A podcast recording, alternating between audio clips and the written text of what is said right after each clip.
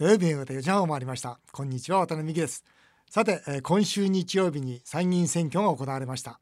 今日はこの話題をたっぷりお届けしますが私の感想はまず一言で言うと、えー現状維持を国民が望んだと、えー無党派層は一体何を考えていたんだろうかとそんな感想を持っています、えー後ほど詳しくお話をします。そして番組スペシャルアドバイザーのテリーさんは今回の選挙の結果をどう見ているのでしょうか。えーテリー伊藤ですあの今回あの、まあ、投票率が50%割ったということなんですけども特にですね若者層が、えー投票に行かなかったこれ実は一つの理由としてですね例えば年金の問題そしてですねまあ2000万円ないと老後生活ができないというようなあまりにも高齢者に向けてですね話題が多かったと思いますね。あの若い人にとっては残念ながら今すぐ年金の問題も2000万円老後どうするかっていう問題に対して本当はそんなに興味ないんですよね。それよりも例えば原発の問題自然エネルギーそして一番ポイントは地球温暖化ですね。こういう問題の方が特にですね例えば、えー北極ではですね例えば白熊が住む場所がなくなってきてる南極ではですね今ね CO2 でオゾンが破壊されてるというような問題の方がまだいいにもかかわらずあまりにもですね半径5メートル以内の話題すぎるこれじゃ国政選挙じゃなくてもうまさにね地方選挙になっているということここも実は私にとってはですねあの若い人が興味をなくなした原因ではないかというふうに思いました。うん、テリーさんどうもありがとうございます。そうですね。若い人たちに対して直接的なその問題定義ではなかったのかもしれませんね。さて CM の後はスタジオに私と同じ経営者出身の参議院議員でした。タリーズコーヒージャパンの創業者の松田幸太さんをゲストに迎えて今回の選挙と日本の政治を熱く語ります。題して渡辺美希経営者目線スペシャル日本の政治こうしたらどうよです。土曜日だけにこうしたらどうよワタミグループ創業者の渡辺美樹さんとタリーズコーヒージャパン創業者の松田幸太さん共に経営者出身で参議院議員を1期6年務めました。なぜか議員を先生と呼ぶ習慣のある政治家の世界でお二人は互いを松田君美樹さんと呼び合い政治の世界に染まらないスタイルを貫かれたそうです。参議院経済産業委員会などで数々の改革提言をしてきた渡辺さん松田さん。そんなお二人は今回の参院選を今の日本の政治をどう見ているのでしょうか？そこで今回はこんな企画をお届けします。渡辺美希経営者目線スペシャル日本の政治こうしたらどうよ。自民党と公明党の政府与党は71議席と圧勝し改憲勢力と合わせると141議席となった今回の参議院選挙。しかし投票率は48.80%でした。経営者であり政治家であったお二人は今回の選挙のどこに注目しまた日本の政治にどんな提言をするのかその目線に注目したいと思います。それではよろしくお願いします。ということで、えー参議院選挙の結果を経営者目線で語る上でこの方をお迎えしました。元参議院議員でタリーズコーヒージャパン創業者の正幸太さんです。松田さんこんにちは。はい、こんにちは。お久しぶりです。久しぶりです。元気ですか？まあ、なんとかやってます。いや焼けてますねそれは。どこで遊んでんですか？いやいや、あの、二週間前にちょっとハワイ島に行って、あの、コーヒー農園とか回ってきたもんですから。ちょっと焼けちゃいました。それはサーフィンかなんかじゃないの？あそれサーフィンじゃないです。本当にコーヒーのコーヒーの回ってきました。仕事はどうなんどうしてんですか？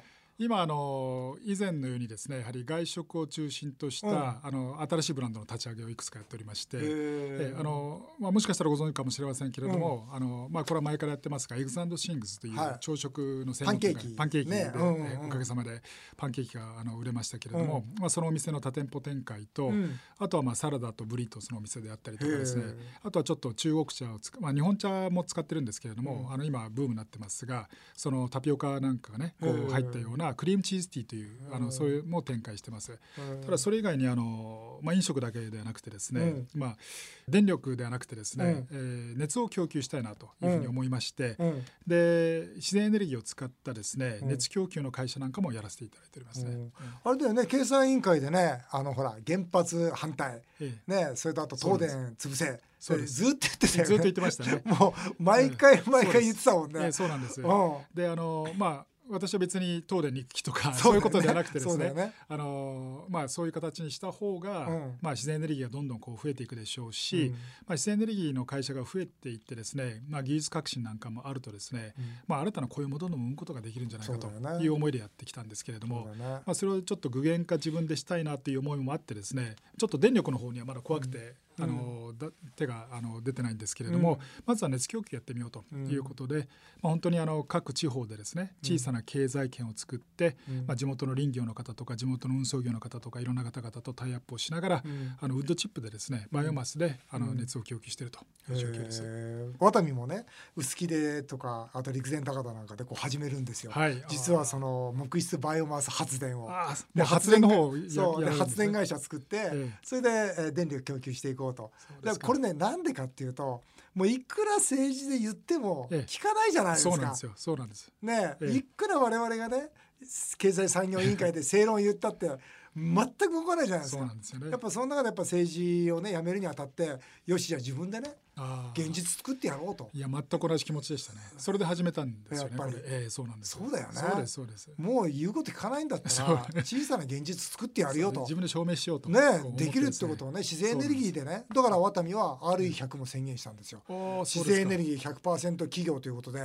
これも日本おそらく世界の外食産業で初めてなんですよ。そうですかそうなんです。でもそれもぜひやってやると。ね、なんでそんなこと思うかと自然エネルギーじゃできないと言い切ってるわけですよ。ねいやできるじゃないかと。っうんていうことを証明しようと思って。やり始めてる国はたくさんありますからね。いや本当にそうですよ。デンマークにしてももうほぼ100%、2030年になるんじゃないかなんていうふうに言われてますし。あとはやる気だけですよ。そうなんです。そううん、ドイツなんかもそうですし本当にやると思って行動するかどうかだけなわけですよ。おっしゃる通りですねと。いうことで、まあ、今回ね参議院選終わったんですがはい。今回の選挙結果どう見てますか？まあ私はですね、あのまあ順当だったんじゃないかなと思順当、ってます。ええ。う。んいやもうちょっと実はあの与党が勝つのかなぐらいに思って見てました。あ本当。ええ。ただまあ一人区でだいぶこうね、あの競り合って、まうん。あ、負けたところもありましたから、うん。まあ、それによってあの少し減らしているところもありますし、うん。まあ、比例のトータルの得票数も思ったよりちょっと伸びてなかったんですよね、うん。あの前回前々回と比較すると、うん。まあ、そういう意味ではああの思ってたよりあのダメージがあるのかなというふうに思って見てましたけれども、うん。ええ。現状肯定だよね。そうですね。要するに現状維持を、まあ、お大きな意味で言うと望んだっていうことだと思うのね。そういうことですね。やっぱ若者がねええ。やっぱりここで大きいなと思うのは20代30代の7割が自民党支持で実際投票した方々も20代30代の40%は自民党に投票したということなんだけどそれはないだろうと 実は僕はそう思ってんだよね。うんなるほどですね。まああのこれもやっぱり同じことかもしれませんが、あの新卒の就職率であったりも非常に今過去最高なぐらい今高いですよね。うんですからそういう意味では本当にやはり皆さんあのまあ本当に思ったような会社に入れてないかもしれない、うんまあ、思ったほどの給料もらえてないかもしれないけれどもでもまあまあまあやっていけるよねっていうところで、まあ、少しあの自分のことだけを考えるとですねうんあの、まあ、やっていけるんで、まあ、日本全体を見るとですね、まあ、揺れ返り状態になってしまってるかもしれませんけどそこまでやっぱり若い人たちは思いや至りませんから、うんやっぱり当たり前ですけど、まあ、誰しもそうかもしれませんが自分のことをベースにこう考えるわけですから、うんですからまあやはりそれも同じような理由で大きな不満を持ってないんじゃないかなということに起因しているのかなと思いまあそうなん。だろうね。一方この野党がねやっぱ弱かったっていうか、うん支持されなかったんですよね。これはどう思います？うん。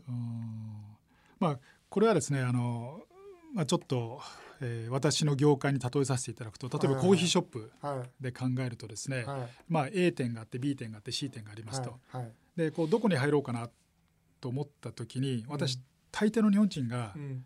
ブランド力があってですね、うん。有名なところに入っちゃう。うんうんうんと思うんですよ。安心だからね。安心だからですね。失敗しないから失敗しないからですね。うんそうすると、じゃあ例えば A 店がその大手のところだとしてじゃあ B 店が C 店があって、うん。まあ、そちらの方が小さいあのまだ出てきたばっかりの,、うん。あの政党であったりもしかしたらお店だったりするかもしれないじゃないですか。うん。でそこに入ろうと思った時にでも出てるものがうん。ほぼ変わらない。変わらないようなものであったら、うん。やっぱり A 店に入っちゃううん。ですよね。ですからまあ例えば B 店 C 店が A 店をなんとか、あのーこう凌駕しようというふうに思ったら完全に新しいコーヒーのメニューを出したりとかですねうん。フードメニューを抜本的にこう変えてドーンと大きくうん。打ち出さなくちゃいけないと思うんですが、うん。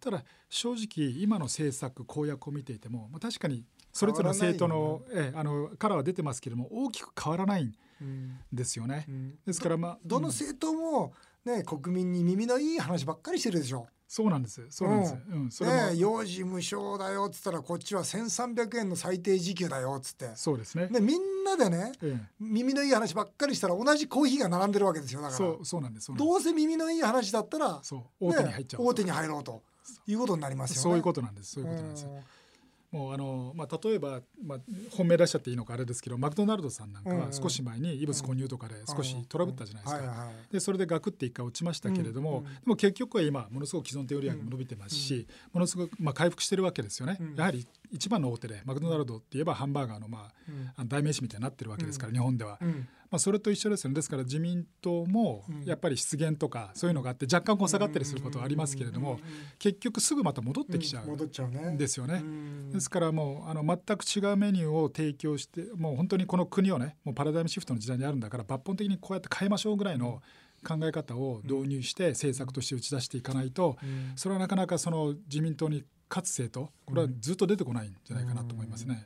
香港でね、ええ。今デモをやってその若者たちがねそれこそ抗議のために自殺までしてるじゃないですか。ですね。若者って怒りでしょ普通。うん。ねえ。だって今回の、まあ、選挙期間中の発言なんかでも僕が怒るようなことって あるわけですよ。例えばね二階幹事長がねえ選挙頑張った時に予算つける。あれ何ですか？予算っていうのは賄賂ですか？え本当にそうですよね。だって予算ってのは国民の血税ですよ、それを選挙を応援してくれたら予算つけるのは当たり前じゃないかって幹事長が言ってた。僕はあの一言だけで若者はね怒ってね100万人でもやるべきだと思いますよ、そう思わない。それなんで怒んないんですかね？うんですから、まあ、まあ二階さんはちょっと即死だと思われてるのかもしれませんけれども でもやっぱりあのその意味もわからないんじゃないですかね。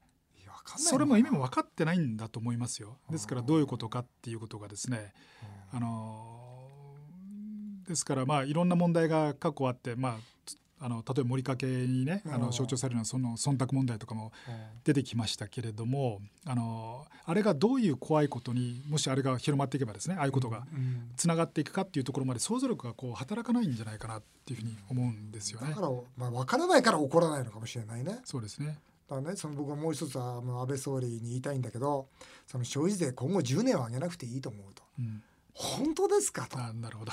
ねだってこれだけ人口動態が変わって、うんうん。社会保障の制度を変えなきゃいけない時にだってこっから10年消費税上げなかったらこの国間違いなく潰れますから。そうですね。それを10年上げないよって言い切ってしまうところがうん、圧勝するわけですよ。まあそうですね。うん。これどう思います増田さん、まあ、今度は上がるけれどもこれから先10年間は上げないから。安心してくれと。今回でまあある意味打ち止めだっていうようなイメージをですからイメージ戦略ですよね。ですからやっぱり広報といいますかマーケティング戦略に強いところがやっぱりまあこれはあの飲食の世界もそうかもしれませんけれどうん。もやっぱり強いですよね。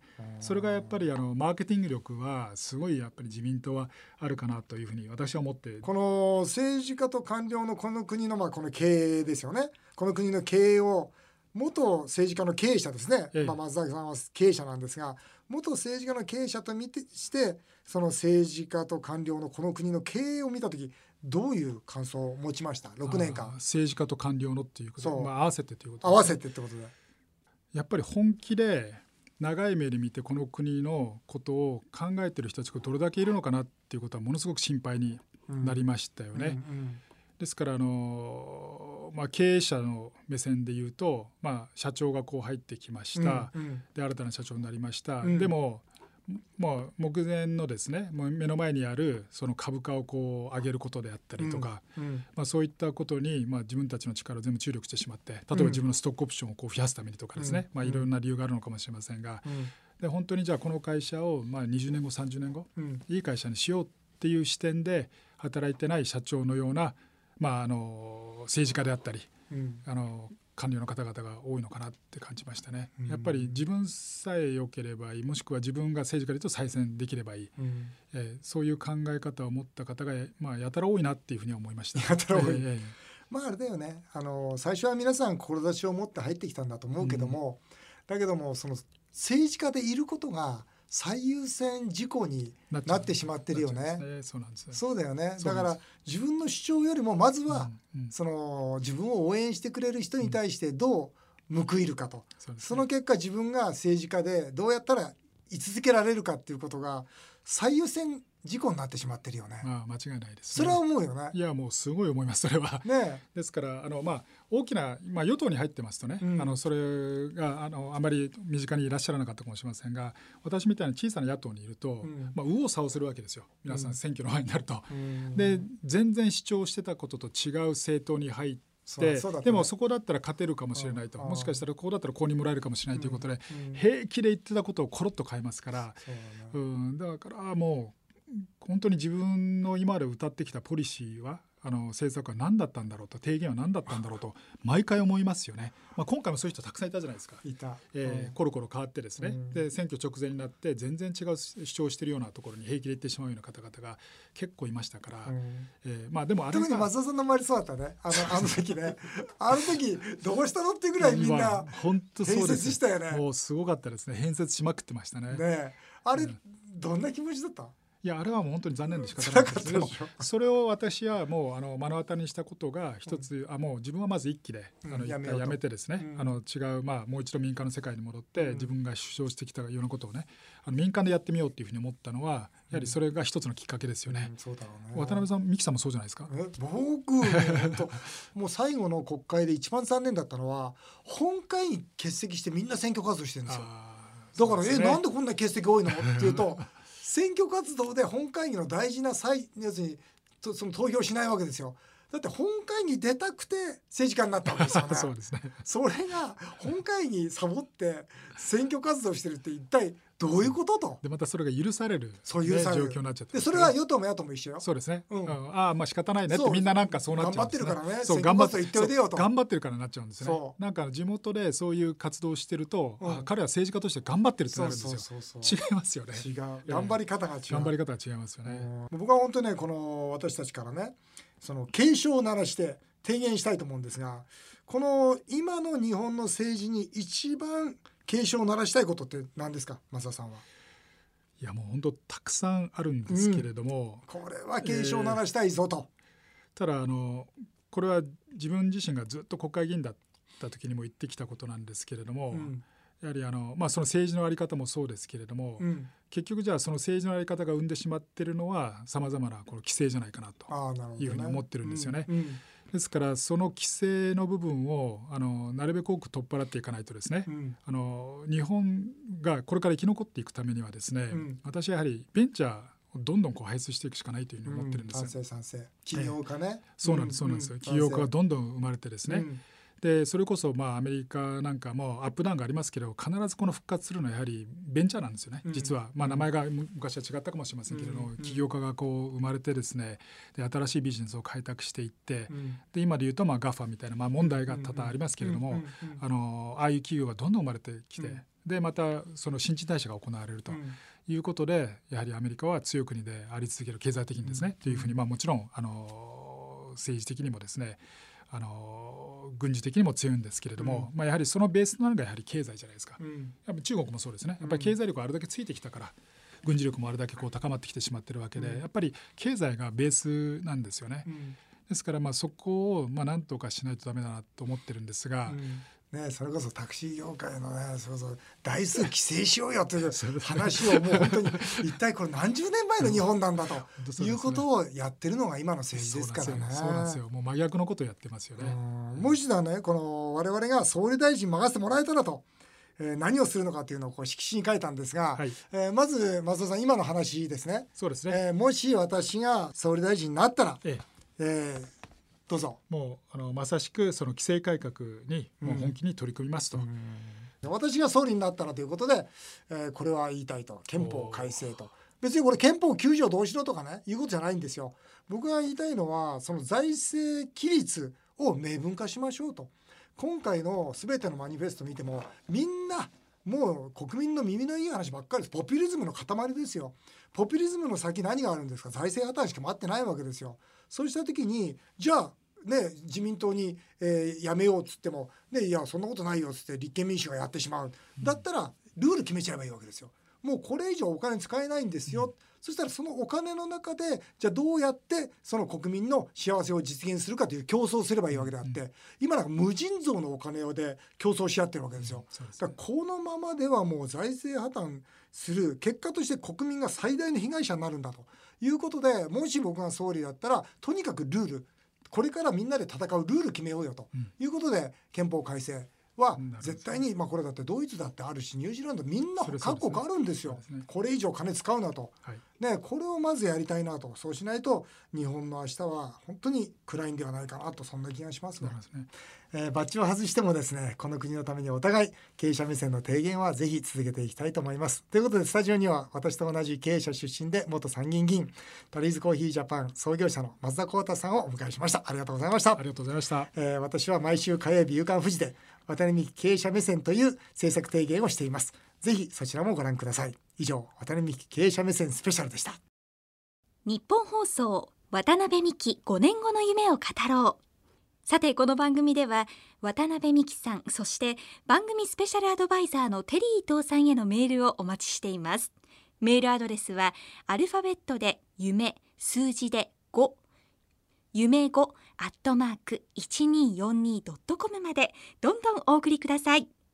お送りしてきました日本放送渡辺美希5年5年目を語ろう。え皆さんの本音もメールでお待ちします。それではまた来週のこのお時間にお会いしましょう。お相手は渡辺美希でした。